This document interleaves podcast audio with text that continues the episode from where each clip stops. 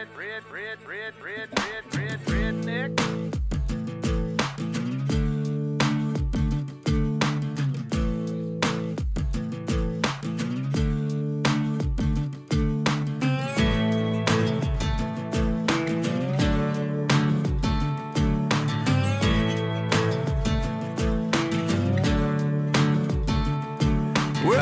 The round here don't listen to the Beatles run. Old Bo Cephas threw a jukebox needle at the honky tonk where their boots stomp all night. What?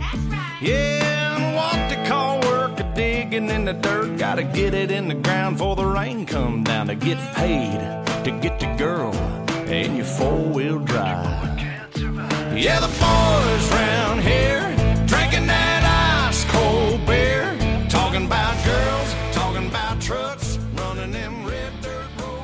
Hello，大家好，您现在收听的是汤上电台小编聊汽车，我是怀东，好，我是杨广。还是开始的例行的小广告时间啊。我们不光有这个音频的节目，还有图文跟视频的东西。然后大家可以在微博、微信、老司机汽车之家这样的平台搜索“小编聊汽车”，找到我们的账号，然后关注我们，就可以看到这些其他的啊精彩的内容。那咱们言归正传啊，聊本期节目的这个主题，叫做“用了就回不去的配置”啊。嗯，这个东西因何而起呢？就是我们发现现在的汽车呢，配置越来越丰富，尤其是咱们这个自主品牌呢，就是主打配置丰富。原来是韩系车，哎，主打我这个价钱一样，你看那我比你多了好多好多配置。啊，现在咱自主品牌的车也是主打，你看我这车啊，配置特别的全，啊，配置特别的多，特别的好，然后这车就像手机一样，功能特别多那种感觉。嗯对对对，所以呢，咱们就来聊聊啊，哪些配置说是就是像本期主题说的是啊，用了就回不去了，有些可能是啊噱头，这个形式大于实际是吧？更多的时候可能是呃噱头，而不是说它真的有用啊。首先我想说啊，这个配置的这个东西呢，跟你的预算有关，跟用车习惯有关。呃，为什么要这么说呢？就是说，很多可能对于我来说是一个很重要的配置，对于您来说呢就不重要，或者说对于您来说是一个非常重要的配置，是不可或缺的。但是对于我来说就是可有可无，知道吧？因为这每个人他用车的环境跟预算不一样，所以呢就会造成对于很多配置呢这个叫做认的这个差异就是不一样。比如说跟预算有关的啊，这个这位大哥，这位大爷是一位这个比较成功人士，对吧？他在车上很就是需要休息，对吧？那可能开车的时候他坐在前排，然后呢，可能当乘客的时候坐在后排。嗯对于他来说，我我又不差钱儿，我的预算就到了一百万或者到了两百万了，那我对座椅要求个座椅按摩是过分的功能吗？我要求有通风是吧？有加热，然后我要求非常好的什么英国之宝啊、BOSS 啊、呃 B&O 啊这些音响，顶级的音响，或者您那个什么 Infinity 那个什么杂牌的音响或者没名儿那种音响不行是吧？嗯我要求的是什么柏林之声、英国之宝这些好的音响，我得享受特别好的隔音啊、静谧性，对吧？我享受这些东西，对于人来说这是合理要求啊。是对吧？但是你不能要求一个二十万的车也得有顶级的音响啊，什么十七个喇叭，是二十一个喇叭，然后再配合，对吧？各种座椅按摩，这这不现实啊！你怎么可能一个二十万或者一个十五万的车会有这个配置呢？就是对吧？？就是这么这么说，就是就算它有，也达不到那个享受。对，就是也是品牌音响，也是有按摩，可能只能给你怼怼后背，是吧？人家那个全方位给你哎来，嗯，就是你，或者说我对求内饰啊，我要求是非常好的皮，非常考究。对对，咱来说啊，无所谓，可能塑料就塑料了吧，也无所谓，对吧？这东西就是因为你花多少钱，享多少福，人家预算到这儿了，我就要求这些配置就必须有，而且我也确实需要这个配置，对吧？人家可能说动动力。可能对于人那大哥来说，首先那个级别的车啊，没有动力太差的。你一百万的车哪有动力特别差的？第二个是，我也不开快车，我就是，哎，有人接我，对吧？我就比较佛系，就是有有有有人帮我开车，我就想在车上舒舒服服的享受一下，对吧？那就像要不然那阿尔法那个车怎么会卖的那么好呢？嗯，对不对？嗯。所以这个是跟预算有关的。对，剩下一个呢叫做用车习惯，就每个人啊，他开车使用习惯跟或者是你在这个各种业地地方这个用车习惯你不一样。你比如说、这个大哥长期要开这个高速，哎，对吧？哎他可能对巡航系统跟灯光要求就比较高。是是是，对吧？他可能对油耗就不是那么敏感，因为高速它不费油嘛，对吧？或者说他长期要去那些，呃，就是土土道、乡下那些路路面不好的，我需要我说这个车的灯光比较亮，对吧？嗯，啊、人家就说对灯光、对巡航可能哎比较看重。是我这一天天在城里跑，一年也去不了，跑不了几回高速，或者我也不会晚上跑高速的这么一人。你说我这灯差不多就得了，城里那路灯照那么亮，我这灯嗨有个亮就得，我对灯光没什么诉求，对吧？是的，我也不不不去乡下那个村里那小土豆黑了吧唧的，我也不去，对不对？我这灯光，哎，实际上都是好多都是我这车得有 LED，说比氙灯强，或者我这个我这普通的灯不够亮啊，这个其实啊更多可能是心理作用，而你实际的使用中，可能如果你长期就是城里代步的话，哎，那什么灯不灯的呀，对吧？真的可能用处真的没有那么大，对吧？所以我觉得这个就是刚开始先说出两个，这个就这这种啊，跟预算有关，或者跟你的用车习惯有关，大家不要说就是呃，就是以你自己的用车习惯去去去来讨论别人，因为可能大家真的不一样，是吧？甭管是嗯你的预算还是你的用车环境，它每个人都有每个人情况，所以呢，我现在下面所有说的都是以我的这么多年当编辑，我自己开车的经验和一些东西，我自己认为，它只代表我自己啊。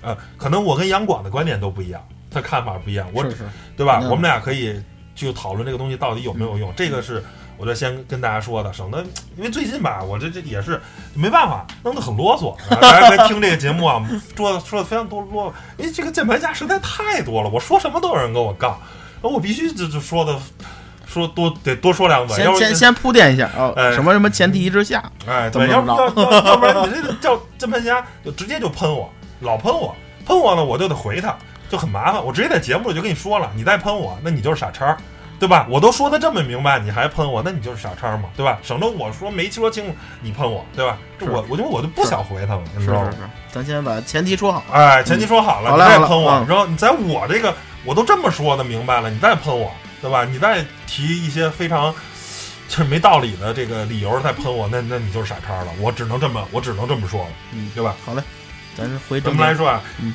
呃，对于我来说啊，比较有用的这个配置，首先就是说咱座椅方面啊，乘坐呢有一个加热，有一个通风。对于我来说啊，加热，呃，不是一个说是必要的，属于属于有最好，没有也可以。因为我这个人啊，就是即便冬天啊，我也不觉得冷，知道吧？我这人比较胖，然后呢，脂肪也比较多。我相信杨广也是。我就是说我比你还多，我冬天坐在那个大皮座椅上，我其实也没觉得特别冷，是吧？我也可以接受，但是有暖暖和和肯定好，那但是那那是但是没有，我觉得呢也可以接受，就是这个逻辑。但是呢，如果这个座椅有，我希望啊，你把加热你可以不给我装，你给我装一通风。我一个什么特点？我这人特爱出汗。夏天这大皮座椅，我跟你说，你要是开个长途，开个两三个小时，这往这儿一靠，我这一一下车啊，这后背全是湿的。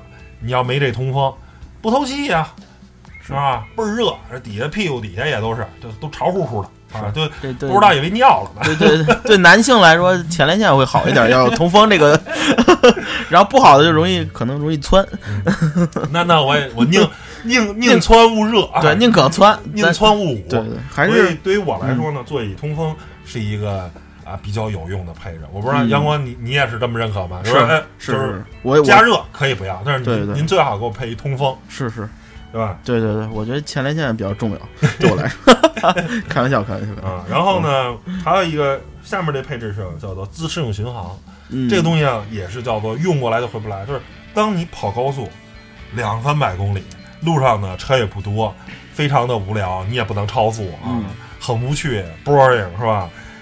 在这待着的时候，你发现哇，自适应巡航配上道路保持，就所谓的 L 二级或者能更高 L 二点五级级的自适应这个巡航自动驾驶技术，哇塞，太香了！就是让你说白了吧，可能原来开一百公里的这个疲劳度啊就很累，嗯，用了这个，我觉得开一百公里就非常的轻松，就是一个小时它就到了。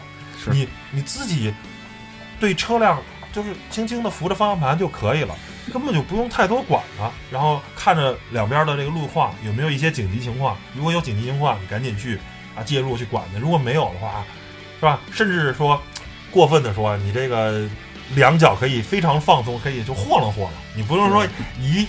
就是理论上你应该保持的，呃过分了。理论上应该右脚保持在，呃，放在刹车上，以防有紧急情况。但是其实大多数，哎，你看差不多路况也没什么，哎，放松放松，俩脚晃楞晃楞，对吧？这个自己在在这儿摇一摇，省得你这坐时间长了，开长途都麻了，这脚，对吧？都开傻了。所以我觉得自适应巡航是一个对于现在的这汽车，尤其是跑高速多的人来说，是一个非常非常有用的。所有说说自身自动驾驶没用的人，我觉得，我觉得那可能咱俩啊，我喜欢开车，我是喜欢在山路上跟自驾游看着景色开车，我不喜欢跑高速啊，我、嗯我那可能您是喜欢五百公里高速一天开，觉得特开心，特 happy，在那儿就一百八十一一百一百一，在那马路上巡着，就是在高速路上这么巡着，您觉得特开心。那我只能说，我跟您不是一路人，开这种路我一点乐趣都没有，我只会觉得特别烦。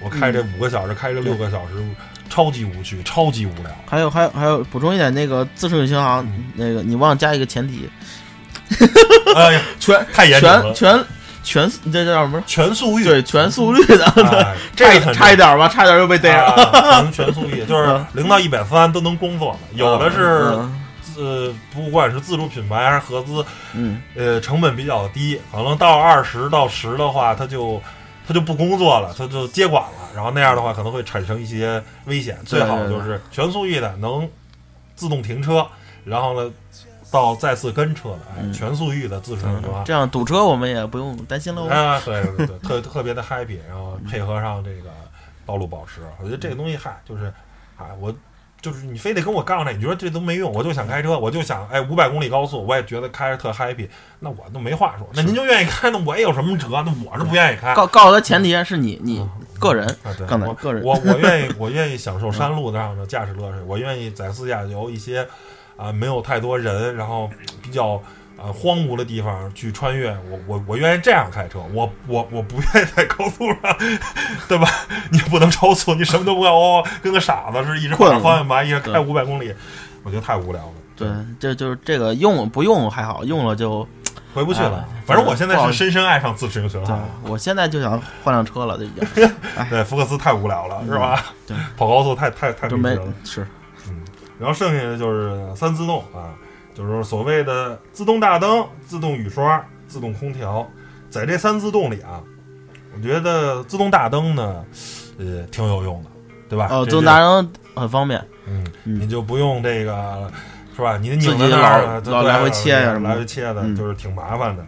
然后呢，雨刷啊，我觉得在这三自动里是最是是就是是是第一重要的。就是如果啊，三自动里唯有唯一的自动，我希望是自动雨刷，对吧？尤其是像你比如呃城市啊夏天经常下雨的，你有时候就不下雨，对吧？那有没有也就无所谓了，对吧？您一年用不了两三回，像北京这个。啊夏天有时候下雨还挺多呢，对吧？那嗯自动雨刷啊，控制对，其实严严严格严格来讲，这个应该叫就是偏就是自动感应雨刷，自动感应雨对刷，，对因为它它还是需要有点很严谨很严谨自动感。你要是自动雨刷，哎，那它怎么自动啊？对是不是吧？你还得你得根。据雨量调节速度，不是你这老掰，哎一会儿快一会儿慢了，就你你很烦。自动雨刷这个是是，然后呢嗯，我反而觉得这三个里头啊，自动空调，我反而觉得是相对来说没那么没那么，就是在这三个里啊，当然有肯定，我就说也好，因为有时候时候吧，我还是习惯。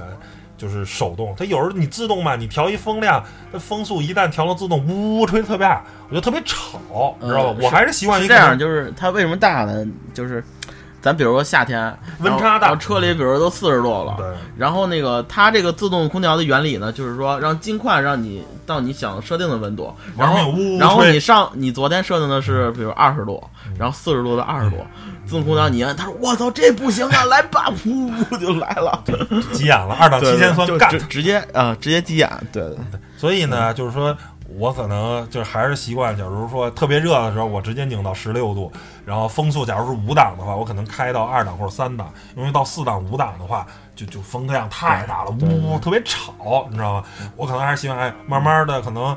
十六度呜开一会儿，温度也降下来，我拧到二十二或者二十一，然后呢开个最小的风量或者二档风量，就慢慢的缓徐徐的在吹。就是我就是我手动空调我也能接受，嗯就是但是自动空调实在是有时候太吵了。对，但是我我我我我我有一个就是发现一点，就是自动空调吧，咱就是它这个这咱咱先不说，就是因为现在不光是自动空调，现在就是还多两个字，就是自动分区空调哎，分区空调，或者自动分区温度风量分区控制，就是说它的温度跟那个风量可以就是根据你主副驾驶做到对后排还可以单独到控制。对，我觉得这个呃。这如果预算够的控对这个分区控制还是挺挺好的。比如你觉得，啊，我就喜欢这凉风哐哐往我脸上呃冷胡乱的拍，这个哎对 对你就可以把风调大点儿，然后调低点儿，然后副驾人家比如坐作为姑娘，媳妇儿啊对，人家不想这么凉，呃，把风你调小点儿。你这你比较嗯胖，媳妇儿比较瘦，人嗯人媳妇儿觉得开二十三度就挺合适，对你这觉得十八吹的才过瘾呢，是是吧？这个东西就是还是我说了，为什么在前面反复要强调预算够了，那你车。钱到了就应该有这个，或者说是到了钱到了，那我后排要长期坐人，那后排也应该有自己的独立的空调的控制。你钱到了就应该，或者跟你的用途，您要是长期就一个人用，那不就扯淡吗？对吧？我控制谁去？或者或者吹椅子，哎，把椅子吹凉点儿。干嘛使？或者说媳妇儿跟你一样，身材差不多，就是你觉得十八合适，媳妇儿也觉得十八合适，那有没有分区也就无所谓。但是如果俩人，媳妇儿特别怕冷，然后你不怕冷，你你特别怕热，那这时候这个功能吵起来了，呃就就有用了吗？大家大家就各取所需，各取各的自己为和谐家庭创造条件，这个哎这个功能。非常非常和谐，非常为家庭美满生活啊、提供好服务的一个配置。所以这东西就是就各一节目一直说，就是我们认为的，我觉得这个东西是有用的。是，然后再下一个啊，咱们聊这个叫做盲区监测啊，所谓的就是这个这个叫什么？就是你这个两个反光镜。反光镜，然后呢，这甭管是在车的这个 A 柱边上，还是在反光镜里头，呃，反反光镜那个镜片上，它有一个，当你车辆有，就是你的盲区有车的时候，它会亮一下。这个功能啊，我觉得是什么呀？当你开一个小车的时候，可能啊，呃，相对来说啊，没那么重要，因为你的身叫做身材啊，车的身形比较灵活，然后钻呀，包括盲区也比较小。呃，有这个配置跟没有这个配置呢，可能对于这辆车呢用处不大。但是当您是一个新手的时候，就是驾驶经验不丰富，然后不太会看反光镜，不太会判断边上有没有车的时候，或者呢您那车车身比较巨大，盲区比较大，很多时候看不太清楚盲区有没有车的时候，嗯，这个功能就非常有用了，对吧？因为其实，在马路上产生最多危险的这个可能性，其实就是在变道上，大家都直着开，那也就是追尾，对吧？你如果不追尾的话，大家都在自己的道上开，其实非常的安全，没有太多的这个啊、风险和危险。而危险是什么？就是在变道的时候，对吧？不合理的变道，是吧？不正确的变道，违法的这个变道，两边儿剐蹭也好啊，撞也好啊，这个东西就都会产生。所以我个人觉得这个盲区监测是一个，呃，就是如果您是啊新手或者说是车比较大的时候，有这个功能是一个它非常有用的配置。它它就是一个就是比如旁边有车，比如呃往过要挤你什么的，它就会亮那个。对对对对对对，或者嗯或者你当你准备变道的时候，嗯你打右转向灯的时候，嗯你看一眼的话，它它灯是亮的，说哦嗯，这块儿不能变道，是然后我我我碰我遇到过这种车，然后前前一阵儿遇到的，但是你你啊，可能你你没开过，我嗯我也忘了是啥车了，嗯也不方便提，反正嗯就是不方便提。然后那个 它那个灯儿啊，就是我我也知道这功能，就是有的车它那个，你就咱咱举正面里的沃尔沃那那灯，就是比较大比较亮，就是像你能看见它会闪一下。像上回我我碰那车，它那个灯巨小，就是我要不看它配置单儿，我都不知道它有这功能。后来啊那我觉得啊就是比较扯，就是你既然这种安全性的，你有点有点小，就是说呃，我知道嗯。有那种跟小点儿似的，对对对，你不是你你不仔细看不知道，就是安全性的这种东西，它就是要提醒你，结果它那个就是我觉得很含蓄，哎有车有车，我觉得啊，就是要如果呃，就是说装镜子上，我觉得不是最优解，最好是装在 A 柱上，对吧？因为镜子可能还有反光啊，是还有什么的或者说是结合跟后本身的这个我记得那个以前车都在镜子上，现在都往里头弄。哎嗯里头装，直接就一眼就看见了，那儿就有一灯指示灯，就告诉你亮了，您就别并线了，并线很危险。是对吧？我觉得就是你镜子上，包括可能反光啊，后面有大灯啊什么的，你可能就影响你，让你看的没那么清楚，对吧？是是因为这安所有安全的，就是用最简单、最甚至说，如果您要能提醒一下，是您并线啊，滴滴滴提醒啊，你这边儿对对，就是用最简单、最直接的方法告诉你有危险，嗯你要注意，对吧？这是我觉得是非常好的。就就是就像是你旁边有俩哥们儿，就特铁的哥们儿，哎，然后别病别病，有车，孙子别并，对等会儿病啊，那那车那丫那孙子要超你，操！对，虽然 对呃戏谑嘛，但是但是实际上他就就是这么一种情况。行嘞，然后下一个嗯下一个，嗯呃，叫做倒车影像跟雷达啊，这个同样啊，我觉得就是说，如果是小车无所谓，对吧？你你问问题不大。那如果是车比较大的，而且现在很多地方的这个停车场的停车位啊，其实挺小的。哎，你不借助这个影像跟雷达的时候，有些时候对判断还真是不太好判断。车停的又密，对吧？因为你车身大又不好控制，那有这个东西我还是挺好。我现在很依赖这个倒车影像，因为嗯现在车多嘛，它嗯不像，比如你就说，咱是五年前车都没有停的现在这么密，因为现在车越来越多，大家停车也会哎稍微挤一点，就跟人多了一样，哎挤着近一点似的嗯，就是停的比较紧凑。呃，以前呢，我不看倒车影像，我觉得我停的也还可以。现在我觉得还得是还还得看一眼，因为真是心里没谱。要不你还多打好几把，特麻烦。对对对，嗯，我记得在那个有的国家是是美国吧，好像是嗯必须按那个倒车镜像法律规定，是吧？那我还真嗯不知道，反正有有这种呃，不是那我觉得反正或者说他可能哪个州规定就是嗯必须按这个因为反正倒车影像，而且现在很多倒车影像还特别特别好，人三百六十度的，是吧前后左右都有，是是雷达也都特别多。反正你就就说白了吧，呃，让你更安全的开车。有好多人说啊，这个哎，你这个在驾校怎么学的，对吧？哎，连个倒车是吧？停车入位或者呃这个呃侧方位停车什么的，这个都都都学不会。那事实上，对人的驾驶水平呢有区别。第二个，那个车的车大车小有区别。是啊那大车它真的它不好停，对对吧？你明明有更安全的方法，让你这个能更安全的停进车去，你为什么不不用呢？对吧？就包括现在啊，但是现在这种自动停车功能呢，相对来说可能还没那么完善，很多车位呢一般吧，对对对，那个我也用过，真是真停不进去。有的那个还不如自己快呢，那个那个我觉得是鸡肋，嗯就是以目前的技术，但如果说它能跟人一样，就是真的不大，可能前后车距就半米的停车位，它也能停进去。那我觉得你为什么不要用？就为什么不用这功能？是就是就跟这个东西就相当于什么？你上学的时候，你学没学这个？就是加减乘除这些算术，你学没学？学了。那你后来还算吗？你是不是稍微大一点的数，你都用计算器算，对吧？就是这么一个道理，就是学了就学了。但是你现在有这种方面的这个这个这个自动泊车的话，现在没达到，未来达到了，那为什么不用呢？说现在当然自动泊车没达到，那我们通过影像跟雷达，让你停车的时候更安全，你不要蹭到边上的车，嗯对吧？在它这个这大哥技术没有那么好的时候，对周边的行人跟车辆也是一种安全。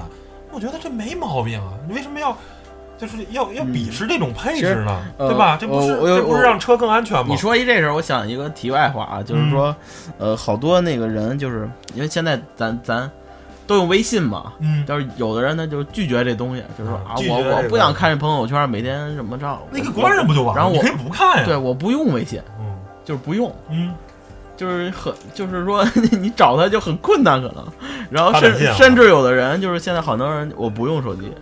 我不想用手机，我就想回到那个恨不得那个大哥大的那不是那个 BB 机那时代，也可以啊，要不要不写信对可以可以，就就是我不是说这不好啊，就是说呃，就是会有这一这么这么一种现象吧，就是拒绝这种我觉得这是你选择什么样的生活方式对，你选择什么样的东西是你的自由，但是你请别阻止别人用。就是我我愿意用，我愿意用二十 G 手机，我就愿意用的老摩托罗拉，没关系，我就是是是，我就打电话发短信，没关系。但是当别人用微信啊，用这些先进的移动互联的这些功能的时候，请你不要说。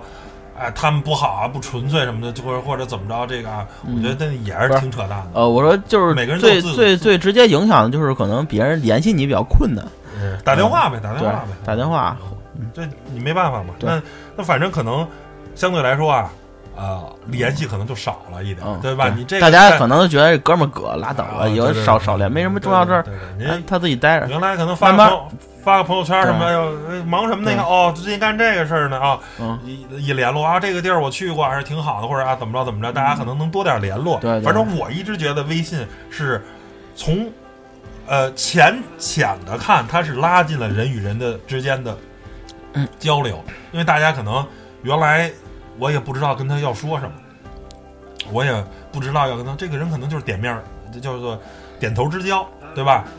原来的话，我除了过年过节可能给他发个短信，不然的话，要是没有短信的话，我电话我也不会打给他，因为就真的不熟。现在可能因为微信加了一下，最起码我还知道他每天或者每个月在干什么，我还对他的人生相对来说更了解一点。但是是可能从某种角度，大家可能没有像过去那么亲密无间了，对吧？每每周啊都见面，或者都能推心置腹的聊天，那可能少了这些。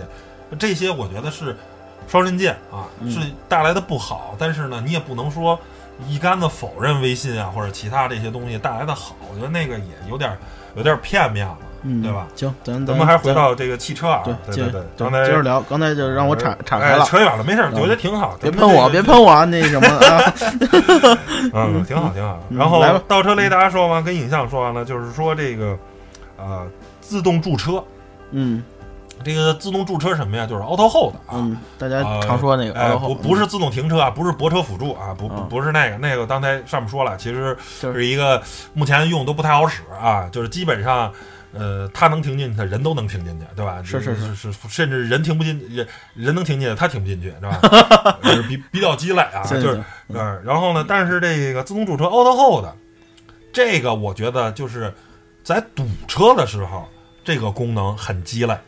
对吧？因为你可能就一一次往前挪一米，一次往前挪一米，啊，对需要对对对对需要的就是对，然后像这个手动挡就是半联动嘛，一直往前蹭。像像这个自动挡的车，就是需要就是抬开是抬开这个刹车，让它车往前慢慢的挪。嗯这时候 auto hold 给你停住，它不往前挪了，是很鸡肋。你还得踩油门，踩油门嗯，对，然后呢，but 但是如果是不堵车的正常的路况行驶，等红绿灯儿，等红绿灯儿非常爽，就是哦开一公里，等了一个红绿灯儿，等完了哦又开一公里，就一直不堵车，正常的这么行驶，那 auto hold 太爽了。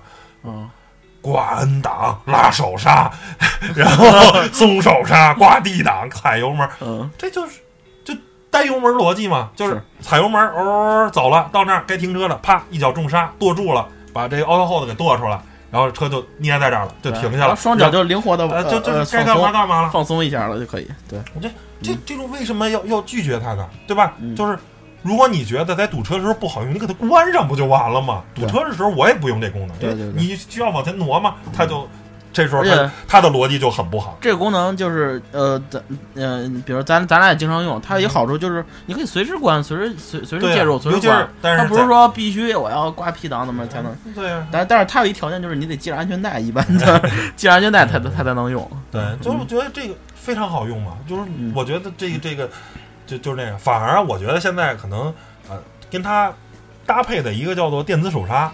电子手刹，反正现在也确实啊，机械手刹特别少了，嗯。而且有些时候这个机械手刹吧，现在有时候反正我开机械手刹，有时候还还忘忘了给人松下去了，老开这个电子手刹的，真忘了。电子手刹有一我个我我是跟你相反，嗯我是老老开我车俩车都是机械手刹，操暴露了，然后都是机械手刹，然后那个我不老开电子车嘛，嗯。就每次都是那什么。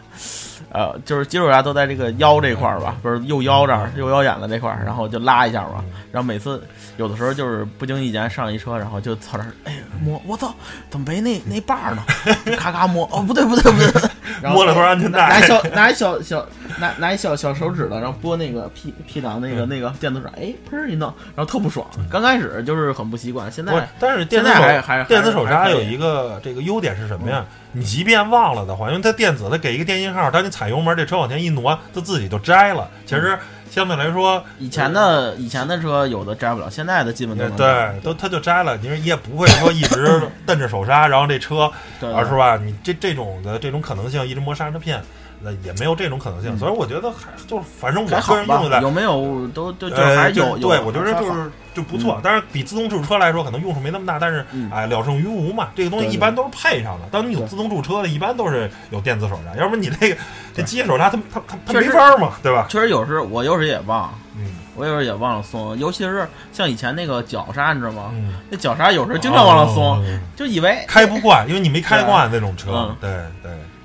行。然后嗯下一个继续啊，嗯然后就是无钥匙启动。其实无钥匙启动跟配合的就是无钥匙进入，这俩一般是兄弟俩，对吧？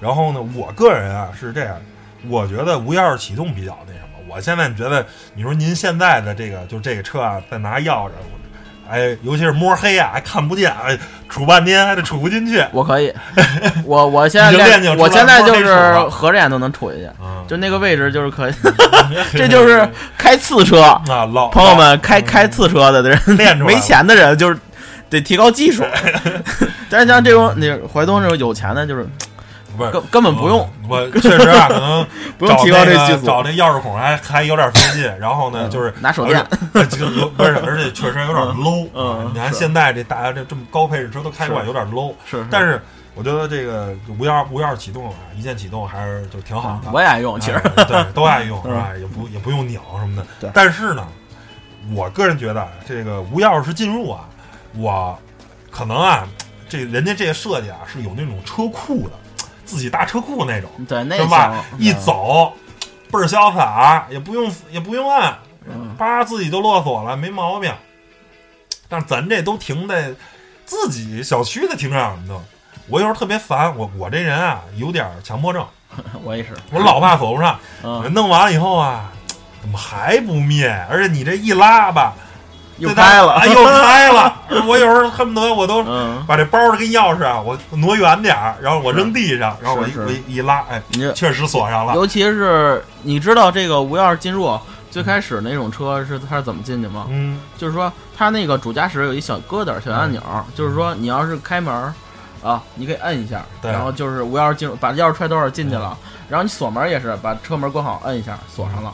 然后这个还好，然后你拉下车门它也不开，嗯。然后哎，证明锁上了，这强迫症还好。但是现在是怎么样？高科技啊，是吧？真真不用管，摔门就走。对，摔完门就是好一点像奔驰，奔驰那种还好点儿。奔驰那怎么着？就是把门关上之后，然后摸一下那个门把手，嗯触控的。现在谁要想疙瘩啊？嗯触控的摸一下，然后这么顺着摸一下，然后那个哎就是锁上了，嗯然后然后你看那反光镜也折上了，然后想想我操锁没锁上，然后你也不敢走，然后那灯还亮着，就刚才你说那个我操，尤其是他还有然后就，走了，操自己真也不知道锁尤其是还有那个迎宾灯，然后那仪表盘啊。对还还亮了。不灭，你这灭灭，对。哎呦，我想别到时候没电了，还得等等它灭，一等等一般都得二三十秒。然后你一激动啊，不小心又摸了一下，我操开了，开了，我操，又得倒。完小小反光镜折开了，哇，完蛋，又得摸一下，就是你磨好几下。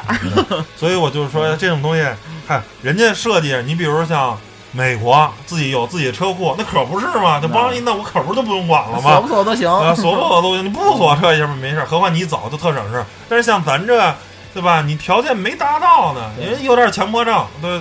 反正我用着起来啊，我相对来说，我个人觉得这个我强迫症，我我老觉得不踏实。还是您那个，嗯我嘣儿嘣儿一按一锁一拉门儿，得开不开了，行了，踏实的走人。你知道我我我特踏实。你知。道我我我有多强迫吗？嗯，我那个把车锁上之后，拉拉一下门吧，我那肯定没无钥匙启动，你知道，无钥匙进入，你知道吗？然后那个拉下门吧，锁上了吧，嗯。我走了，走了两米，回去看一眼，再摁一下，进了楼道，呃，冲脑你倒是再给摁破了，对。按成开，我没有没有，没有。进楼道，然后看一眼那个锁车，再摁一下，我起码摁三下，就不知道我为什么这么强迫，我知道那锁我知道锁上了，有点病，我感觉自己那。那你可能，那你强迫的有点强迫。我我嗯我没有你患病这么深。但是我这个治好了，现在知道为什么吗？为什么呀？嗯，为什么呀？我那北斗星，嗯，我那北斗星没有遥控钥匙，只 是拧一下就锁上了，然后就不用摁。然后我就现在已经把这病治好了，就一下换一更次的啊，车，对，就是就是换一更次的车，搞定了。更次的车。对。然后啊，这是大概捋了捋啊，就是咱们常规的车的这些功能，但是有些更高科技的，什么夜视系统什么的，我觉得那些就就太不主流了啊。有没有用？其实就真的是，咱就说常规的，能市面上能见到这些车，大概可能我认、我们认为呢有用的配置也就这些了。咱们再再说说我们认为没用的啊。第一个，我觉得就是地图导航。我觉得所有的车的导航啊，就是嗯，一般好用跟不好用、跟难用、跟特别特别难用的区别，就没有一个是好用的。我觉得所有的车上的我目前用过所有的地图导航都不如手机好用，对吧？你是是是你你你同意吧？我同意。所以我觉得，嗯，除非啊，您有说是真的就想用车机，或者是怎么着的，嗯或者说是可能有真的车特别特别好用的话，我就不然的话我觉得比较合适，比较合适是那个叫什么 CarPlay 或者那个那个啊，你那个映射过去，或者说对。我直接，如果你别不想映射的话，我觉得就是弄个夹子夹在那个空调加，其实夹上好，空调出风口，或者说是嗯。你要长期不换车了，一直是特别稳固，就这车的话，直接粘在那个中控台上，嗯。然后三排胶一粘，然后弄个座儿，啪把手机一弄，然后是吧？现在很多又支持无线充电，手机插那座儿上又能无线充电不电，然后又能导航什么的，我觉得就就挺好的。你知道 Car CarPlay 有 CarPlay 有一鸡肋嘛？嗯，就是它它是把你手机不不光是导航映射过去，其他的微信啥的映射过去。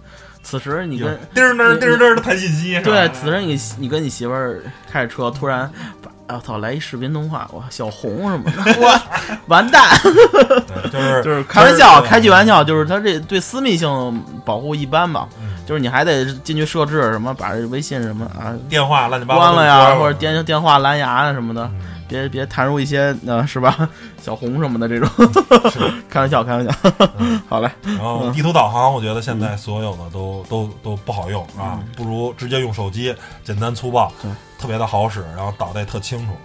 第二个呢，就是说这个主动安全系统啊，这个主动安全系统跟刚才那 ACC 不一样，嗯比如说一些自动刹车呀，还有这个车道，它不叫偏离纠正，它光响，它光预警，这个东西吧，你它其其实是很后知后觉的。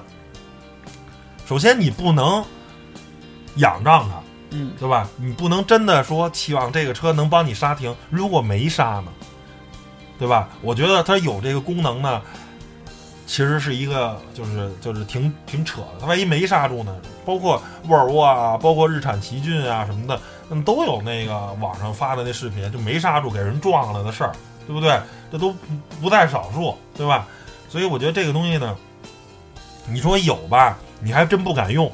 它唯一的用处呢，是在你真的没有注意的时候，它能可能能救你一把，能不能救呢？不好说，没准救了，没准没救，嗯救不上呢，就出事儿了，对吧？而且这道路预警也是，对吧？您要说道路纠正，对吧？歪了，他能给我掰回来行。您这光滴滴响，光震，啊，对吧？你又不给我掰过来，那可能最后还是蹭上了。特别烦，对，这这你就反正就是就是就就是鸡肋，你 这东西就就就就就怎么说呢？后知后觉，对，是吧？你还不能以仰仰仗它真的能给你工作，就是唯一的可能是在你真的自己没有注意到的时候，它没准能帮你一把，是这么一个配置。我觉得相对来说可能比较鸡肋，没有那么有用。比 ACC 加道路保持来说，那就那就那就呃用处差太远了，对吧？其实这这俩配置我我也想说一下，就是这个呃主动刹车这个，嗯我觉得这个配置啊，就是 它咱就是刚才那个呃，咱俩之前也说过，就是有的时候它会很鸡肋，然后就突然给你们来那么一下，沃尔沃那个嗯 S 四零嘛，对对对，然后但是它这个东西吧，但嗯、我觉得就是咱平常开车，就是比如在日日常在城里啊，车速比较低的时候，咱就给它关了，可能它作用不大。尤其是对在我国这个行驶环境很复杂，路上乱七八糟的车呀，各种插、各种对钻什么的，因为它会有一些副作用，可能会因为吓自己一大跳根据咱们的对咱们的滤网就给它关了嗯。但是比如咱在高速上，或者说车速起来的时候，我觉得开着还是稍微有点用的。比如万一你要就就就说是啊，比如疲劳驾驶啊，或者说当时没注意、啊，没准能保你。对，没人保你一命啊。但是我个人觉得呢，就是说，怎么说呢？你你你累了，该休息休息，对别对赌，你别把你的命赌 在机器上，是对吧？它万一失灵了呢？没命的可是你，那车可是没有生命的。对，但是你撞撞碎了就碎了能你不能依赖它，不能依赖这功能。就是说你开着点儿，万一打个盹儿或者哎，一看哎呦不行，那吓一跳，然后尽赶量啊尽量赶紧找地儿找地儿休息去。尽量就别有外衣，累了的话，踏踏实实。现在高速路上基本上，呃，五十到八十公里就有一服务区，是踏踏实实的睡一觉，找地儿眯一会儿眯一会儿了，歇着踏实了，喝会儿红牛，或者是要是车上能有人跟你换着开，那更好。如果没有啊，就自己一人开。疲劳驾驶，我觉得比酒驾还严重，真的。你要酒驾，你说喝瓶啤酒，其实没什么事儿。但是，首先啊，这个事儿绝对不是提倡，嗯绝对不是说你应该这么做。但是单以危险程度上，你喝酒，除非是喝的烂醉如泥，那不行。你要正常的喝一点儿酒，其实人心里还是有谱。但是疲劳驾驶可是真没谱，真的，那就跟喝多了一样，就完全是自己不受控制。那睡着了，然后直接啊，对，方向盘一掰我我操你就撞了，对。嗯撞了还好，底下是个什什什么悬崖峭壁啊、长江大桥，那我 还上得来吗？人就没了。嗯嗯，还有一个，嗯我觉得就是说这个发动机启停啊，嗯这个现在已经基本上成欧洲标准吧，因为现在欧洲规定就是发动机启停是车辆必须装的一个，为了省油嘛。但是呢，我开过的所有车，我都把发动机启停啊，第一件事儿就是给它关上。我都想给它淹了。就是真的啊 阉割掉这个发动机启停这个功能吧，就是说你对于可能混动车来说啊，啊人家是比较好的，对吧？但是对于你这个就是汽油单动的车啊，就是启动时候这震一下或者还迟疑一下，真的是让你用起来很不爽。就是即便除非你能做到完全的平顺。对吧？发动机你启动一下，没有任何的噪音跟震动基本基本，传传进来，但是其实这个事儿得我觉基本上得基本得到劳斯那级别能静音到那样，嗯但是那咱又享受我不到。觉得怎么着可能是六缸吧，六缸或者八缸车，你四缸车帮就哆嗦一下，然后、其实我个人觉得是是是有点儿有有服务体验很差，对，就是。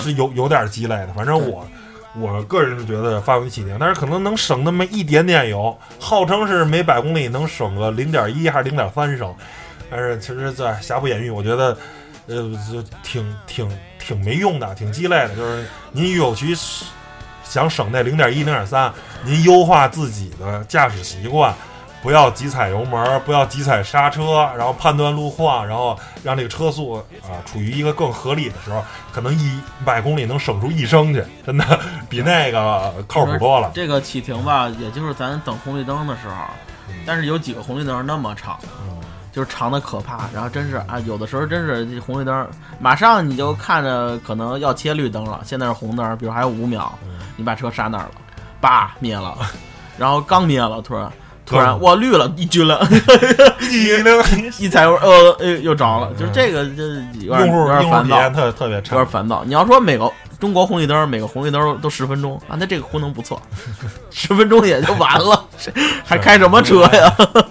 对吧？所以就是说，这东西我个人觉得啊，相对来说用处没那么大，对行吧？然后啊，洋洋洒洒说了四十多分钟，然后给大家总结了一下，就是咱们啊车辆的常规配置，刚才也说了，就很多更更更先进的，说比如说什么某某品牌知名品牌音响，什么夜视系统啊，甚至说是什么抬头显示啊啊，但是这些车可能有的在比较低配的车上也有，比较便宜的车，但是我个人觉得那些东西吧，反正在我看来是说那有可能有用，然后呢没有也就没有了，反正对于我来说啊，嗯，都是可有可无的东西。